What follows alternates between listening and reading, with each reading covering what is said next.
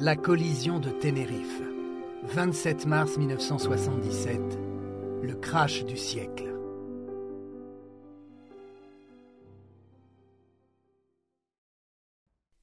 Il est 16h51. Le commandant du KLM, Jacob Van Santen, est nerveux. Il a beaucoup trop de pression. D'abord ce brouillard qui complique sa manœuvre, ensuite ce pilote américain qui veut lui donner des leçons de conduite, et enfin les comptes qu'il devra rendre à sa compagnie aérienne. Il existe une réglementation particulière dans l'aviation néerlandaise. Celle-ci dicte un certain quota d'heures de fonction à ne pas dépasser. Le détournement de l'avion, l'attente au sol, le trajet supplémentaire entre Tenerife et Las Palmas sont autant de facteurs qui rallongent la durée de travail des pilotes. Van Zanten va devoir se justifier, ce qui ne le réjouit pas. Stressé, il bouscule un peu son copilote qui a toujours le nez dans sa checklist. Klaas Meurs tient à ce que toutes les procédures apprises durant sa formation soient respectées. Surtout par ce temps particulièrement instable. Van Zanten prend finalement la décision de demander la mise en marche de l'avion à la tour de contrôle. Le commandant de bord du Paname reçoit la transmission émise depuis l'appareil KLM. Il s'exclame Ah, il est prêt et autorise son copilote, Robert Bragg, à demander la même autorisation. Comme prévu par la procédure, le copilote annonce sa demande.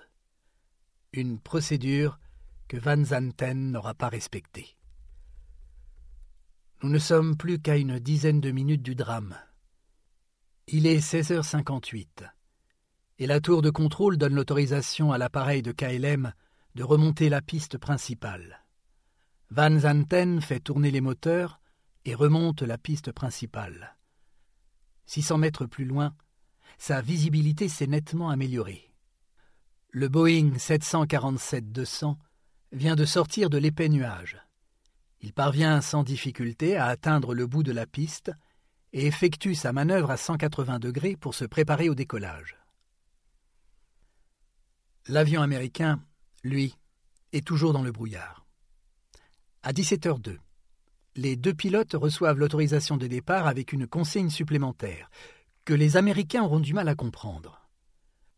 Puisque le Boeing 747-100 se trouve sur la piste principale, celui-ci doit se rendre sur la taxiway, autrement dit la voie sur laquelle l'avion pourra se déplacer pour se placer derrière le KLM. Le contrôleur aérien, qui est en communication avec l'appareil, a un fort accent espagnol, ce qui complexifie la compréhension de la consigne. Voici le message de la tour de contrôle. Roulez sur la piste et quittez-la à la troisième intersection sur la gauche. Les pilotes américains ne parviennent pas à bien comprendre le message. Ils ne savent pas si le contrôleur a dit The third one, la troisième en français, ou The first one, qui signifie la première. Robert Bragg demande à la radio de répéter Third ou first? La réponse met quelques secondes à arriver. The third one. Les pilotes de la Paname sont toujours aussi confus. Ce temps de latence laisse le temps à l'appareil KLM de terminer sa manœuvre à 180 degrés. Le voilà déjà paré au décollage. Van Zanten n'attend plus que le feu vert de la tour pour se lancer. Le 747 de la Paname est toujours sur la piste, à plus d'un kilomètre de là caché par l'épais brouillard. Le commandant de bord est pressé de partir. Il sait que d'un moment à l'autre, lui aussi se retrouvera de nouveau dans le nuage. Il est 17h04 lorsque le 747-100 remonte la piste. Le contrôleur espagnol a compté uno, dos, tres pour signifier le numéro de sortie. L'un des pilotes compte les taxiways. Voilà le premier. Puis voilà le deuxième. Il ne mentionne pas le troisième. La communication s'arrête à 17h04. La remontée de la piste se fait dans des conditions très difficiles. C'est à peine si Grups et Bragg parviennent à distinguer le numéro des sorties. Ils ne le savent pas, mais en réalité ils ont déjà dépassé la troisième sortie. Avec son angle de 45 degrés vers la droite, alors que l'avion remonte vers la gauche, elle ne constitue pas une voie de sortie idéale pour un Boeing 747. Il aurait été obligé de rouler dans l'herbe. Grups pense qu'il s'agit là d'une erreur provenant de la tour de contrôle et décide de remonter jusqu'à la quatrième intersection. Pendant ce temps-là, dans le cockpit du 747-200, Van Zanten a déjà avancé les manettes de gaz. Klaas Meurs estime que son ancien instructeur va vite en besogne. Il lui signifie clairement. Attendez une minute, nous n'avons pas l'autorisation de la tour de contrôle. Le commandant de bord, bien qu'il soit pressé de partir avant que le nuage ne les atteigne, relâche les commandes. Il autorise Klaas de demander l'accord nécessaire. Le jeune pilote se sent sous pression. Il ne veut surtout pas décevoir celui qui lui a permis d'obtenir son accréditation de pilotage. À 17h06, il demande l'autorisation de départ et de décollage, tout en sachant qu'il enfreint la procédure. Les deux autorisations doivent être demandées l'une après l'autre et non simultanément. La réponse de la tour de contrôle ne se fait pas attendre. Autorisation de vous avancer jusqu'à la balise Papa, niveau 90, euh, virage droit après décollage, cap 040. Cette réponse très technique mais supposément compréhensible pour des pilotes de ligne expérimentés, est une autorisation de départ et non de décollage. Mais Van Zanten n'y prête pas attention. Tout ce qui l'intéresse, ce sont les deux mots magiques qu'ils attendaient autorisation et décollage. Le commandant néerlandais s'exclame avec un grand Ya avant d'ajouter C'est parti, vérification poussée plein d'assurance. Il pousse les quatre manettes vers l'avant et le KLM s'élance sur la piste à la grande joie de tous les passagers. Son copilote se rend compte, un peu tard, que Van Zanten n'a pas attendu sa demande de confirmation pour agir. L'avion roule tout droit en direction du Paname, ce dernier étant toujours à la recherche de sa quatrième intersection. Klaas meurt étendu.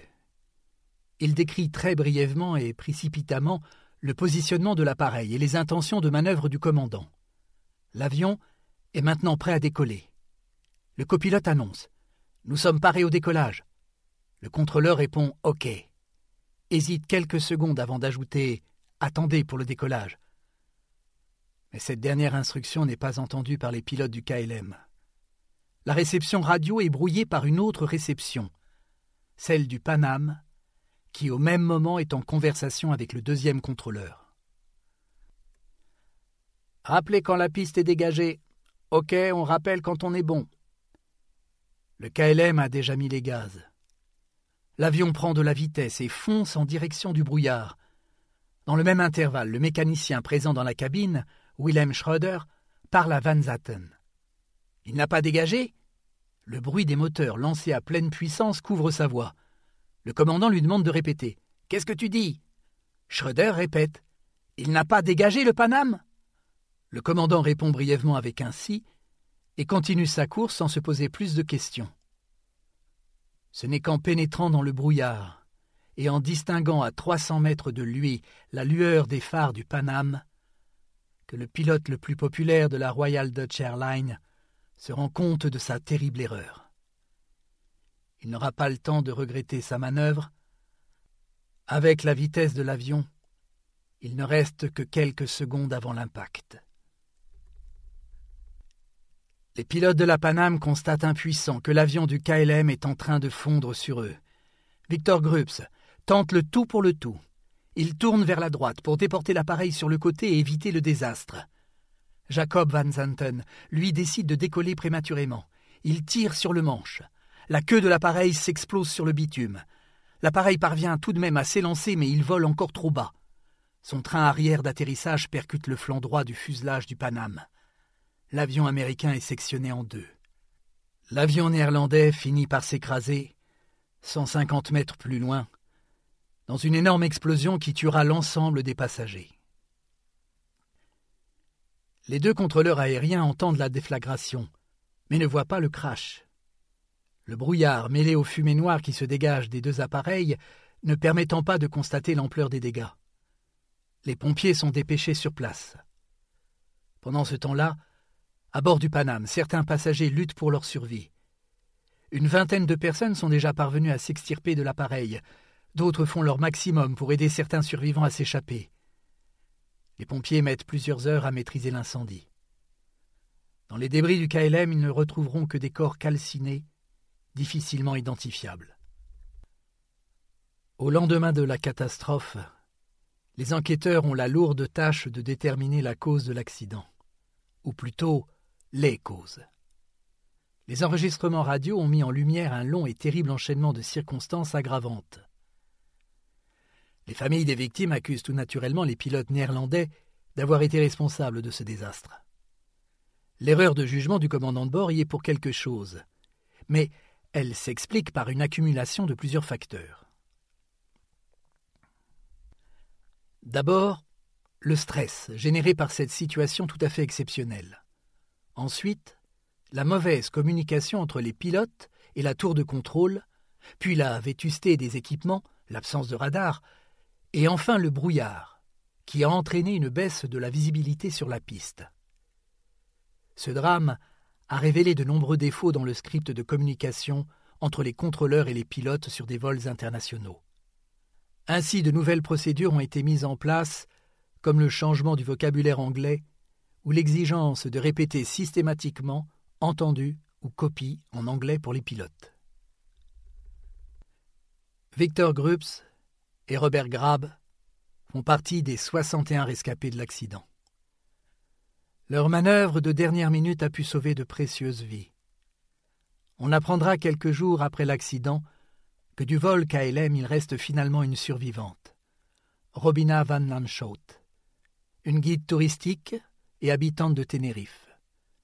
Aujourd'hui, elle se rend régulièrement devant le monument en mémoire des victimes de l'accident érigé à San Cristobal à quelques kilomètres de l'aéroport, nouvellement baptisé Aéroport Nord de Tenerife.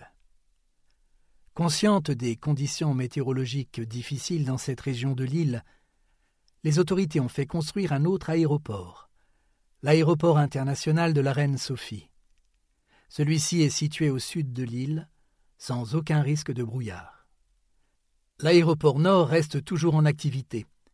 Il doit assurer l'arrivée en masse des touristes, et permettre à l'aéroport sud de ne pas être engorgé par toutes les nouvelles compagnies autorisées à atterrir sur l'île la plus visitée des Canaries.